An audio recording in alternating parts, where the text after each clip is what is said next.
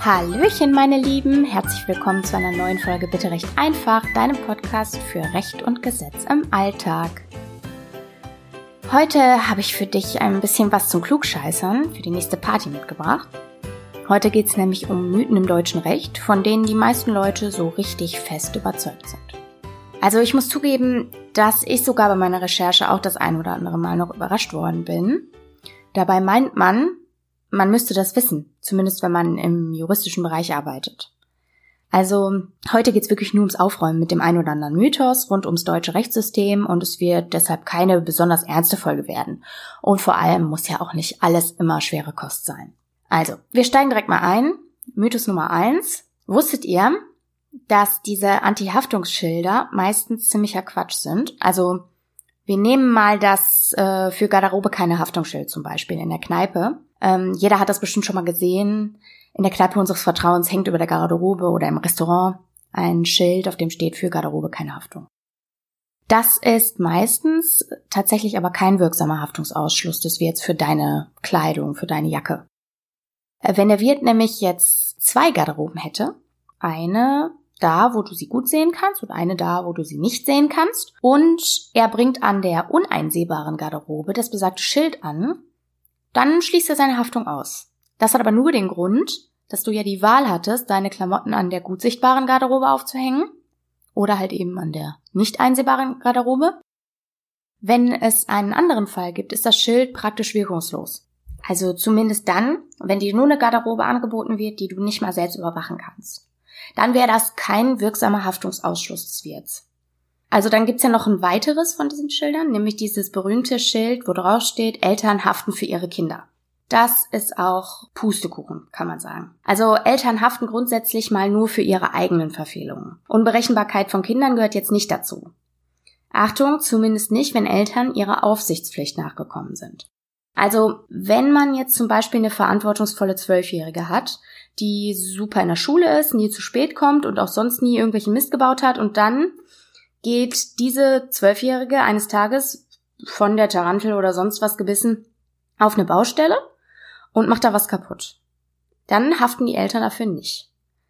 Damit hatten sie ja nämlich nicht zu rechnen. Also man dürfte ja davon ausgehen, dass man eine Zwölfjährige nicht mehr auf Schritt und Tritt überwachen muss. Wenn du jetzt aber einen Siebenjährigen mit ADHS hast, der eh total verhaltensauffällig ist und du lässt den bewusst unbeaufsichtigt nach dem Motto, äh, tschüssi, bis später, lass dich dann zum Essen mal wieder blicken oder so, hast du zumindest deine Aufsichtspflicht verletzt und dann haftest du auch für den daraus entstandenen Schaden. Aber rein theoretisch ist für die Schäden, die dein Kind anrichtet, nur dein Kind selber verantwortlich, zumindest, sofern es mindestens sieben Jahre alt ist. Also das steht einfach so im Gesetz. Genau. Unter sieben trägt das Kind im Grunde dann auch keine Verantwortung dafür. So, natürlich haftet das Kind nicht, wenn es nicht Schuld an den Schäden hat, ne? Und darüber hinaus lohnt sich auch immer mal bei der Haftpflichtversicherung anzufragen, ob die einen Schaden übernimmt. Aber grundsätzlich ist es so, dass du als Elternteil nicht dafür verantwortlich bist, was dein Kind an Bock missbaut, sondern du bist dafür verantwortlich, dein Kind zu beaufsichtigen und es vor Bockmist zu bewahren. Und wenn das in die Hose geht, dann ist es tatsächlich dein Problem. Aber die Haftung ist per se erstmal nicht bei dir. Ach ja, genau, zu der Sache fällt mir auch noch ein dass die Haftpflichtversicherung, das ist auch so ein Mythos. Die heißt nicht so, weil man verpflichtet ist, sich Haftpflicht zu versichern, sondern weil man zur Haftung verpflichtet ist, wenn man Scheiße baut. Also ist nicht eine Pflichtversicherung, sondern eine Versicherung, die deine Haftpflicht versichert. So, Mythos Nummer zwei haben wir einen wunderbaren Fall, Reklamation nur mit Kassenzettel. Wer kennt's nicht? Du hast einen tollen Pulli, du hast den Bon schon weggeschmissen, Preisschild abgemacht und siehst dann abends nachdem du den Pulli das erste Mal den ganzen Tag anhattest, dass sich eine Naht auflöst. Ja, scheiße, denkst du, Kassenbon ist weg, Umtausch unmöglich, oder?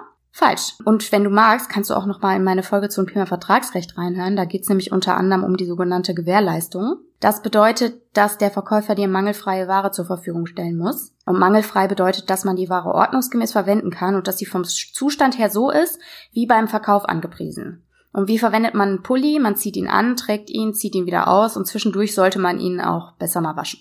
Du hast in unserem Fall den Pulli ja nur angezogen und getragen und maximal halt noch ausgezogen. Dabei ist dir die Naht aufgefallen und schon ist die Naht im Eimer. Ja? Das ist wohl nicht der Zustand, der dir beim Kauf versprochen wurde. Und diese Gewährleistung, die hast du ab dem Kauf grundsätzlich zwei Jahre lang und im ersten halben Jahr hat der Verkäufer die Beweispflicht, dir zu beweisen, dass du selber für den Schaden verantwortlich warst. Das heißt, da ist es relativ einfach, den Umtausch durchzuboxen sozusagen. Mit den meisten Händlern wirst du über den Fall überhaupt nicht groß diskutieren müssen. Aber ähm, das ist eben dein Recht. Aber das nur ganz kurz gefasst. Wie gesagt, hör einfach da nochmal in die Vertragsrechtsfolge rein. So, also zurück dazu. Etwas länger darf halt eben so ein Pulli natürlich schon halten, ne? Also länger als einen Tag und ein paar Mal anziehen. Also dürftest du deinen Pulli eben aufgrund dieses gesetzlichen Gewährleistungsanspruchs, auf den ich jetzt gerade ganz kurz eingegangen bin, durchaus reklamieren. Und zwar auch ohne Bon. So. Aber was ist denn jetzt dann mit dem Kassenzettel? Im Grunde ist es so, der Kassenzettel beweist, dass du das Ding da gekauft hast. Also das ist die Grundvoraussetzung sozusagen dafür, dass du deine Ware reklamieren kannst, dass du nachweisen kannst, dass der Verkäufer dir Mangel, also mangelhafte Ware verkauft hat. So. Das heißt, wenn du noch anders beweisen kannst als mit dem Kassenzettel, dass du dein Teil da gekauft hast im Pullover, dann reicht das auch aus und dann da brauchst du dich nicht darauf vertrösten lassen, dass der Umtausch nicht erfolgen kann, weil dein Kassenzettel weg ist. Vielleicht hast du zum Beispiel doch noch das Preisschild vom Pulli, weiß ich nicht, lag oben auf dem Müll oder so, äh, konntest du wieder ähm, rausfischen. Oder wenn du mit einer Begleitperson im Laden warst, dann kann die das auch bezeugen. Manchmal reicht's auch schon, wenn der Laden einfach noch ein paar mehr Exemplare von deinem Pulli auf der Stange hängen hat. Oder du hast mit Karte bezahlt, das wäre im Grunde die sicherste Methode. Ich bin sowieso ein Fan von bargeldlosen Bezahlen, davon abgesehen. Das heißt also, wenn ich jetzt das Problem hätte, zum Beispiel, ich würde dann bei mir relativ schnell fündig werden und könnte denen dann den Umsatz in meinem Konto zeigen, wo ja der Name des Ladens draufsteht und auch der Preis für den Pullover. Und äh, schon hast du dann nachgewiesen, dass du es da gekauft hast. Das heißt, äh, du kannst da auf der Reklamation bestehen. Ach so. Und nur nebenbei, wenn es jetzt nicht gerade ein Pullover ist, sondern irgendwas, was eine Umverpackung hatte, also ein Karton, den berühmten Originalkarton brauchst du übrigens auch nicht, um einen Teil zurückzugeben, weil du kaufst ja das Teil selber und nicht die Umverpackung. So, wenn du jetzt aber umtauschen willst, weil dir das Ding nicht gefällt, also der Pulli zwickt an der einen oder anderen Stelle oder gefällt dir aus sonst irgendwelchen Gründen nicht, darf der Händler den Umtausch ablehnen, weil es ein gesetzliches Umtauschrecht nicht gibt. Da möchte ich dich auch gerne nochmal auf meine Folge zum Thema Vertragsrecht verweisen. Da wird darauf auch nochmal ein bisschen ausführlicher eingegangen. Denn solche Umtauschaktionen, ne, also Sachen zurückgeben zu können, weil sie einem nicht gefallen, die passieren immer nur aus Kulanz des Händlers. Und wenn der schon so kulant ist, dass du deine Ware, obwohl sie nicht beschädigt ist, zurückgeben darfst, dann darf er da, also dann darf er diesen Umtausch an Bedingungen knüpfen. Und das heißt, er darf auch verlangen, dass du den Kassenzettel vorzeigst. Übrigens gelten die Unterscheidungen auch genauso bei reduzierter Ware, wenn was beschädigt ist und das nicht im reduzierten Preis sozusagen eingepreist war. Also das heißt, du hast nicht das Ding von der Stange gekauft, wo dran steht äh, B-Ware, Mangelware oder was auch immer, deshalb reduziert, also wenn es nicht klar erkennbar war aus der ganzen Geschichte, hast du auch da ein Umtauschrecht, eine Gewährleistungsanspruch. Genau, wenn dir der Artikel aber einfach nicht gefällt, dann darf der Händler natürlich auch dann sagen, dass er vom Umtausch ausgeschlossen ist. Mythos Nummer drei: Wichtige Verträge sind nur wirksam, wenn man sie schriftlich festhält. Wie du, auch nochmal hier der Verweis, sorry, aber ähm, viele, viele, viele Mythen sind einfach, liegen im Vertragsrecht. Ähm, wie du eben aus der Folge zum Thema Vertragsrecht schon weißt, sind halt die meisten Verträge völlig formlos wirksam. Meines Erachtens empfiehlt es sich schon auch immer, zu Beweiszwecken einen Vertrag aufzusetzen oder zumindest schriftlich festzuhalten. Zumindest hat man dann alles schriftlich, äh, wenn es zu einem Rechtsstreit kommt. Ne? Bei einem mündlichen Vertrag steht es dann im Zweifel am Ende Aussage gegen Aussage. Zu dem Ausspruch habe ich übrigens auch noch was zu sagen, aber dazu gleich mehr. Also, warum ist für Verträge im Grunde egal, ob man sie schriftlich fixiert oder nicht? Das ist deshalb so, weil der Vertrag selber, wir erinnern uns da eben nochmal an die Dinge, die wir in der Vertragsrechtsfolge ähm, besprochen haben, der Vertrag selber ist kein Stück Papier, sondern eine Übereinkunft zwischen zwei Leuten, bei denen jeder eine Willenserklärung abgibt. Einer ein Angebot und der andere die Annahme. Dafür braucht es nichts Schriftliches, im Grunde nicht mal ein Gespräch, es reicht, wenn man sich seinem Willen entsprechend verhält. Also hält das Papier, auf dem der Vertrag steht, den Vertragsinhalt eben einfach nur fest, ist aber nicht der Vertrag selbst. Es gibt auch keine Wertgrenze oder so. Ob du ein Brötchen kaufst oder ein Auto, du könntest das theoretisch alles ohne Papierkram machen. Es gibt natürlich auch Ausnahmen. Bei denen regelt das Gesetz dann aber eindeutig, dass Verträge schriftlich festgehalten werden müssen. Also steht dann genauso drin. Da steht dann drin, es gilt die Schriftform oder Schriftform erforderlich. Das gilt zum Beispiel bei Verbraucherdarlehen, also wenn du einen Konsumkredit in Anspruch nimmst oder bei Bürgschaftserklärungen. Die Vorschriften findest du, Überraschung, klar im BGB und äh, wenn Schriftform vorgeschrieben ist, steht es ausdrücklich dabei. Wenn nicht, reichen unsere zwei übereinstimmenden Willenserklärungen, also Angebot und Annahme, rein theoretisch. Was ich noch sagen wollte zum Thema Aussage gegen Aussage, der Volksmund glaubt, dass wenn Aussage gegen Aussage steht, Ihr seht's jetzt nicht, aber ich habe Anführungsstrichelchen in die Luft gemalt, weil dieser Ausspruch ist ja so, ein, so eine Floskel, dass es dann eine Verurteilung nicht geben kann. Das ist natürlich Quatsch. Das Gericht trägt alles Mögliche in dem Prozess zusammen, an Beweisen. Ne? Es gibt ja viele verschiedene Beweismittel. Aber wenn es nur zwei Aussagen von zwei gegnerischen Parteien gibt, dann kann das Gericht nach seinem Ermessen entscheiden. Also ihm bleibt immer noch die Möglichkeit zu entscheiden, ob man einer der beiden Parteien eher glaubt als der anderen. Das gilt sowohl im Zivilprozess für den Beklagten als auch für einen Angeklagten im Strafprozess. Wenn also zum Beispiel ein Beklagter lügt und der Richter oder die Richterin erkennt das, darf das Gericht selbstverständlich trotzdem verurteilen und wird das auch tun, wenn es von der Verantwortlichkeit des Beklagten überzeugt ist. Das Gericht hat seine Entscheidung dann entsprechend zu begründen im Urteil natürlich. Übrigens nur so nebenbei, es gibt auch keinen Hammer im Gerichtssaal, falls das in irgendeinem Kopf da draußen noch so verankert ist. Jedenfalls nicht hier bei uns in Deutschland. Und wenn wir schon bei Mythen aus dem Gerichtssaal sind, es hat sich ja durch die ganzen amerikanischen Serien, zu denen wir ja dank Netflix und Co. unbegrenzt Zugang haben, also ich bin ein Riesenfan und freue mich, dass es das gibt. Ähm, jedenfalls haben wir aber dadurch eine ganze Menge Zeug aus Serien in unseren Köpfen verpflanzt, die ganz oft aus dem amerikanischen Rechtssystem kommen, beziehungsweise davon inspiriert oder abgekupfert sind. Oder die sogar auch nur für eine bestimmte Serie ausgedacht wurden, die es so in der Art also eigentlich gar nicht gibt und die daher eigentlich nur so eine Art dramaturgische Stilmittel sind. Und damit kommen wir dann zum Mythos Nummer vier, nämlich dem Einspruch. Also folgende Szenerie. Ein Zeuge ist gerade im Kreuzverhör. Das ist ja die Situation, wenn ein Zeuge vorne neben dem Richter sitzt. Das ist in Deutschland übrigens auch nicht so. Ähm, und von Staatsanwalt und Verteidiger mit Fragen beschossen wird. Und wer zuerst einen Widerspruch in der Aussage des Zeugen findet, hat gewonnen. Gibt's in Deutschland übrigens auch nicht, beziehungsweise könnte es schon geben, wird aber einfach so nicht gemacht. Naja, Jedenfalls fragt der Verteidiger irgendeinen Quatsch und der Staatsanwalt steht auf und brüllt ganz empört Einspruch, Suggestivfrage oder so ähnlich. Der Richter sagt mit sonorer Stimme Abgelehnt, Herr Verteidiger, fahren Sie fort. Sowas gibt's hierzulande nicht. Dann erntet man für solche Situationen höchstens Lacher oder einen bösen Blick des Vorsitzenden Richters. Hier ist es eher so, dass der Staatsanwalt oder der Verteidiger den jeweils anderen unterbrechen darf und den Richter darum bitten, die Frage als unzulässig zurückzuweisen. Das könnte schon mal vorkommen. Jetzt waren wir gerade bei den Mythen rund um die dritte Gewalt, also um unsere Judikative, um unser äh, Gerichtsrechtsprechungssystem. Und dann können wir uns direkt auch mal der Exekutive ähm, zuwenden. Und da soll es jetzt speziell um die Polizei gehen. Und das bringt uns dann direkt zu Mythos Nummer 5. Nämlich zur Festnahme. Also, zunächst mal gibt es einen Unterschied zwischen Festnehmen und Verhaften. Festnehmen darf im Grunde jeder, nicht nur die Polizei. Also wenn du jemanden auf frischer Tat ertappst, also zweifelsfrei festgestellt hast, dass dir zum Beispiel einer was klauen wollte, darfst du ihn dingfest machen, so lange bis die Polizei kommt, die du besser schnell anrufst. Durchsuchen darfst du den übrigens nicht, auch nicht der Ladendetektiv im Supermarkt. Das darf bloß die Polizei. Aber so eine Festnahme ist eben immer nur für kurze Zeit. Wenn in der Zwischenzeit nicht durch einen Haftrichter entschieden wurde, dass du weiter einsetzen sollst. Verhaften darf man nämlich nur aufgrund einer richterlichen Entscheidung. Und eine Haft ist ein bisschen ernster als eine Festnahme. Das bedeutet nämlich, dir wird auf jeden Fall vorgeworfen, dass du ordentlich Mist gemacht hast. Eine Festnahme kann dir auch passieren, wenn du besoffen rumpöbelst oder halt ein Kaugummi geklaut hast. So. Wenn du jetzt aber festgenommen bist, ne?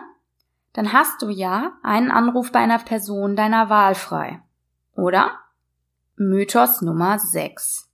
Als Festgenommener hat man das Recht auf genau einen Anruf bei einer Person seiner Wahl. Nein, das ist falsch. Du darfst natürlich nicht bei irgendeiner beliebigen Person anrufen, einfach so. Du könntest ja auch einen Mittäter warnen oder aus Boshaftigkeit oder aus schlechten Gefühlen der Staatsgewalt gegenüber in, was weiß ich, Aserbaidschan oder so anrufen, um die Staatskasse zu belasten. Vielmehr ist es so, dass du das Recht hast, jederzeit einen Anwalt hinzuzuziehen. Und dieses Recht fällt ja nicht weg, wenn du den ersten Verteidiger nicht erreicht hast. Dann wäre ja nach dem Mythos dein Anruf schon verbraucht sozusagen. Aber das wäre ja nicht im Sinne unseres Rechtsstaats, also darfst du dann durchaus rumprobieren, bis du einen Anwalt erreicht hast. So, Mythos Nummer 6, der Durchsuchungsbefehl. Wir stellen uns Folgendes vor. Sonntags morgens um 6.15 Uhr steht unerwarteter Besuch vor deiner Tür. Die Polizei will rein. Du verschränkst die Arme vor der Brust und fragst erstmal vorwitzig und in feinster Serienmanier, Moment, zeigen Sie mir erstmal den Durchsuchungsbefehl. Die Wahrheit ist, dass die Polizei den nicht unbedingt braucht. Wenn Gefahr nämlich in Verzug ist, dann darf sie auch so in deine Wohnung und alles auf den Kopf stellen. Gefahr in Verzug bedeutet zum Beispiel, dass es sein könnte, dass du bis der äh, Richter über eine Durchsuchung zum Beispiel entscheidet, dazu kommen wir gleich noch, dass du in der Zwischenzeit Beweise vernichtest oder dass du ähm, Mittäter warnst, dass ähm, du aufgeflogen bist. Das wäre halt dann eine Gefahr für den anschließenden Prozess gegen dich. Denn fehlende Beweise sind schlecht. Das darf die Polizei vermeiden, eben auch ohne Durchsuchungsbefehl. Ich habe wieder Anführungsstrichchen in die Luft gemalt bei Durchsuchungsbefehl weil das nämlich auch gar nicht so heißt. Der Richter erlässt eine Durchsuchungsanordnung oder einen Durchsuchungsbeschluss, aber er gibt keine Befehle. Wieder so ein Irrglaube aus den amerikanischen Serien. Ich glaube jedenfalls, dass es daher kommt. So. Und mal zu zwei Kleinigkeiten, die ich seinerzeit im Studium mal gelernt habe, die mir vorher nicht klar waren. Und damit sind wir dann bei, ich glaube, Mythos Nummer 8 ist es. Nämlich Besitz und Eigentum ist das gleiche. Das sind zwei unterschiedliche Paar Schuhe, werden aber meistens als Synonyme verwendet. Also der wesentliche Unterschied ist, dass Eigentümer der ist, dem das Teil tatsächlich gehört. Nehmen wir mal ein Handy oder so. Du hast das Handy irgendwann mal gekauft und mit nach Hause genommen. Es ist also dein Handy, du bist der Eigentümer. Jetzt verleihst du das Ding aber an deine Schwester oder so. Die ist ja jetzt nicht die Eigentümerin, sondern du. Aber wenn du es ihr gegeben hast und sie es tatsächlich hat, dann ist sie die Besitzerin und nicht du. Also ganz oft sind natürlich Besitzer und Eigentümer die gleiche Person, nämlich du, wenn du das von dir erworbene Handy mit dir rumträgst. Aber im geschilderten Fall mit deiner Schwester weicht das halt voneinander ab. Man kann also grob sagen, Besitzer ist der, der es hat und Eigentümer ist der, dem es tatsächlich gehört. So. Mythos Nummer 9. Und Kind, wie läuft's denn bei dir in der Firma? Das fragt mich meine liebe Oma immer. Das Handelsgesetzbuch aufgemerkt, mal nicht das BGB, definiert die Firma als Namen des Kaufmannes. Also die Firma ist tatsächlich einfach nur der Name. Wäre ich ein gewerbliches Unternehmen, wäre meine Firma bitte recht einfach. Aber doch nicht mein Studio oder das Gebäude, in dem ich bin oder die Abrechnung, die ich damit mache oder so. Die Firma ist kein Gebäude oder Unternehmen, sondern einfach nur der Name, unter dem das Gewerbe seine Geschäfte macht. Wir wenden uns jetzt aber mal wieder den alltagstauglichen Mythen zu und jetzt einem Kracher auf der nächsten Party. Mythos Nummer 10. Wer die Verzehrkarte verliert, muss sie komplett bezahlen. Oder? Also, hast du schon mal deine Verzehrkarte im Club verloren? Hast du dann den Preis für die komplette Karte bezahlt, also so als ob du sie komplett versoffen hättest? Das hättest du nicht tun müssen. Zumindest dann nicht, wenn du beweisen kannst oder hättest beweisen können, dass du dem Club durch den Verlust einen geringeren Schaden angerichtet hast als die volle Verzehrkarte. Klingt jetzt ein bisschen kompliziert, wird aber gleich bestimmt einleuchten. Also, das gilt zumindest für elektronische Registrierungssysteme, über die spreche ich jetzt gerade auch. Also über solche elektronischen Kreditkarten, die der Barkeeper dann quasi belastet und die du beim Rausgehen bezahlst. Eigentlich wäre es da ja so, dass man ziemlich gut nachvollziehen kann, was du getrunken hast. Sagen wir mal, das Kartenlimit würde bei 50 Euro liegen. Und wenn das voll ist, würde die Karte erst von dir bezahlt werden und du bekämst anschließend eine neue. Also der Barkeeper würde die quasi dann einziehen, wenn du die Karte voll hast und du müsstest die dann erst bezahlen, bevor du eine neue bekommst. Soweit so gut. Aber jetzt ist die Karte ja verloren gegangen die Clubs beanspruchen in solchen Fällen oft für sich, dass ähm, sie einen pauschalen Schadensersatz von 50 Euro, also dein Kartenlimit, beanspruchen. Das kommt natürlich daher, dass jemand anders deine Karte finden und drauf trinken könnte, aber am Ende des Abends seine eigene Karte, auf der vielleicht dann nichts verbucht ist oder nur ein paar Kröten und nicht deine Karte bezahlt. Die lässt er nämlich, wenn er zumindest keine gute Kinderstube hatte. Von diesen Fällen müssen wir ja jetzt erstmal ausgehen im Zweifel einfach verschwinden und verdrückt sich rotzevoll, ohne einen Cent bezahlt zu haben. Also er hat schön den ganzen Abend gepichelt auf deine Karte und lässt dann die Karte am Ende des Abends verschwinden. Jetzt gibt's ja für diesen Verlustfall der Karte ein paar Regeln für den Club. Erstens, müssen die allgemeinen Geschäftsbedingungen, kurz AGB, gut sichtbar im Club aushängen. Und zweitens muss man bei so einer Klausel mit pauschalem Schadensersatz, also wenn da drauf steht, bei Verlust der Karte, muss der komplette Kartenpreis in Klammern 50 Euro bezahlt werden. In so einem Fall pauschalisierten Schadensersatz, so, muss der Ladenbesitzer darauf aufmerksam machen, zum Beispiel durch den Aushang der AGB, dass du schon vor der Zahlung noch beweisen darfst, dass du weniger Schaden angerichtet hast als diesen Maximalwert von 50 Euro. Übrigens habe ich mir vorgenommen, fest vorgenommen, bei meinem nächsten Clubbesuch mal drauf zu achten. Ich habe die Websites von einigen Clubs hier in der Ecke angeschaut und ich finde nirgends AGBs, war aber auch noch nie in der Situation, dass ich vor Ort nach so einem Aushang hätte suchen müssen. Ich berichte davon. Wenn ich das irgendwann mal sehe, dann äh, streue ich das mal ein. Aber zurück zur Beweismöglichkeit, die dir offen stehen müsste. Wenn also deine Karte zum Beispiel kaputt geht, also die wird, du verlierst sie nicht, sondern die geht kaputt, ne? Wird zerstört. Keine Ahnung. Die fällt dir ins Klo und du ziehst ab oder irgendwer macht die mutwillig kaputt, weil du in einen Streit geraten bist oder keine Ahnung. Dann kann ja kein anderer mehr umsonst drauf trinken. Also dann hast du ja faktisch nur das zu bezahlen, was du verkonsumiert hast, weil ja kein größerer Schaden darüber hinaus entsteht. Die Karte existiert ja faktisch nicht mehr. Genau, dann hättest du ja damit nachgewiesen, wenn du nachweisen könntest, zum Beispiel durch einen Zeugen oder so, dass die Karte kaputt ist und keine anderer mehr auf diese Karte trinken kann, dann hättest du ja quasi bewiesen, dass der Schaden geringer ist als der maximale Kartenwert. Übrigens scheint so zu sein, dass die Clubbesitzer oder die Türsteherin in Vertretung, ähm, gerne mal die Polizei rufen, wenn sowas passiert und man dann nicht zahlen will. Aber das sollte dich auf jeden Fall nicht in Panik versetzen, weil Zechprellerei kein Straftatbestand ist.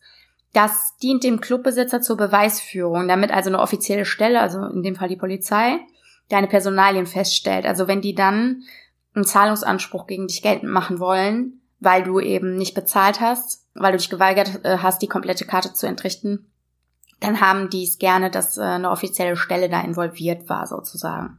Du musst jedenfalls nicht befürchten, dass du dafür bestraft wirst, dass du jetzt in dem Moment nicht bezahlst. Theoretisch könnte der Club-Eigentümer aber zivilrechtlich halt gegen dich vorgehen, wie ich eben sagte, und könnte halt klagen, ne?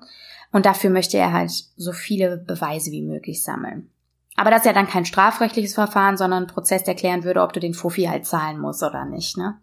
Die Frage ist, ob du es darauf ankommen lassen willst, weil natürlich auch Kosten an so einem Verfahren dranhängen, die unter Umständen oder mit ziemlicher Sicherheit höher sind als 50 Euro für diese blöde Verzehrkarte.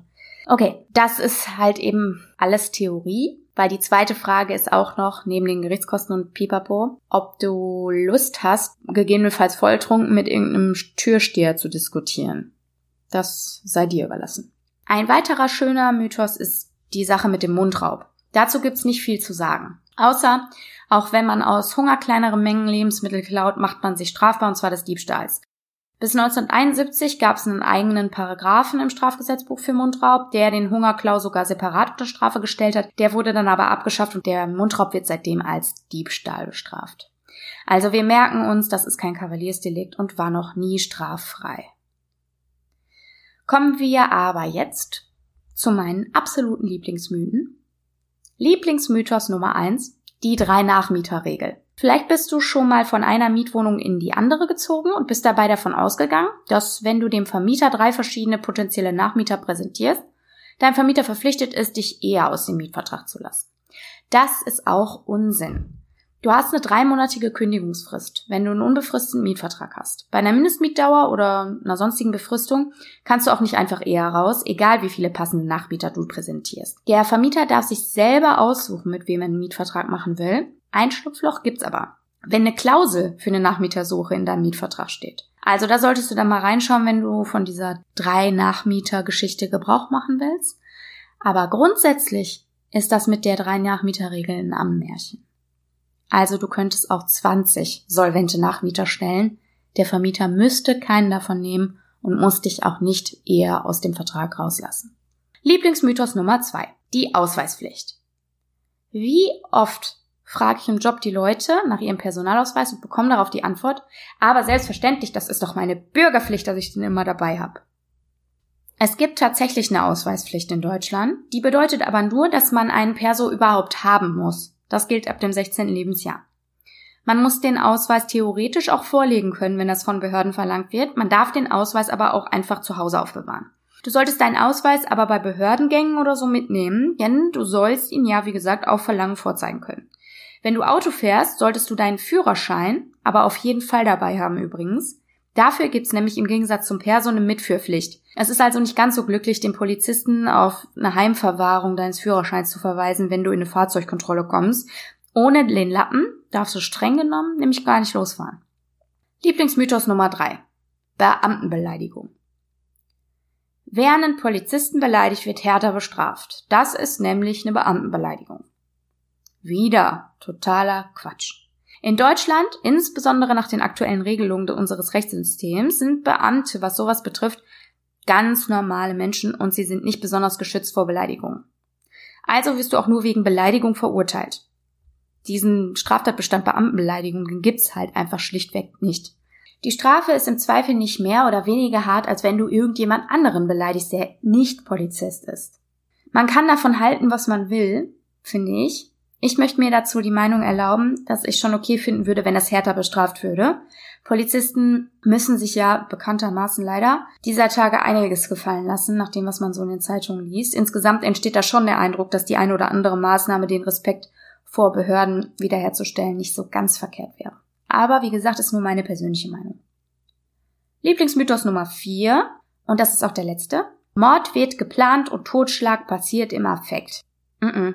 Bis 1941 war das tatsächlich die Unterscheidung zwischen diesen beiden Taten. Seitdem regelt aber unser Strafgesetzbuch, kurz StGB, dass ein Mord nur das Vorliegen mindestens eines Mordmerkmals vom Totschlag unterscheidet. Diese Mordmerkmale sind mal kurz nebenbei Mordlust, sexuelle Motive beim Töten oder auch äh, zur Befriedigung des Geschlechtstriebs heißt das, glaube ich. Habgier, Heimtücke und Grausamkeit, außerdem noch sonstige niedrige Beweggründe, das ist ein bisschen schwammig. Tötung mit gemeingefährlichen Mitteln, ich nehme an zum Beispiel einer Bombe oder so, oder wenn man tötet, um eine andere Straftat zu vertuschen oder zu ermöglichen. Also da wäre zum Beispiel, du wirst bei einer Straftat erwischt und haust denjenigen dann um, weil du nicht möchtest, dass er dich verpfeift oder so. Das wäre dann auch Mord. Also wenn er dann stirbt, ne?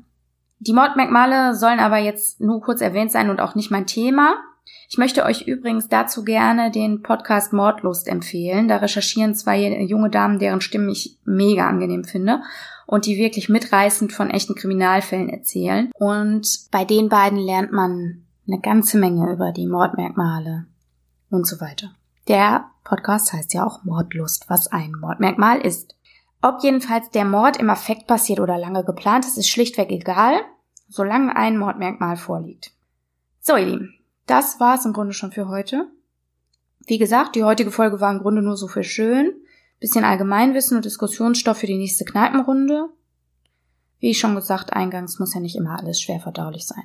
Äh, übrigens, für meine Recherche zum Thema habe ich hauptsächlich das Buch Lexikon der Rechtsirrtümer von Dr. Ralf Höcker genutzt. Das ist wirklich sehr unterhaltsam geschrieben und umfasst natürlich noch viel, viel mehr Rechtsirrtümer.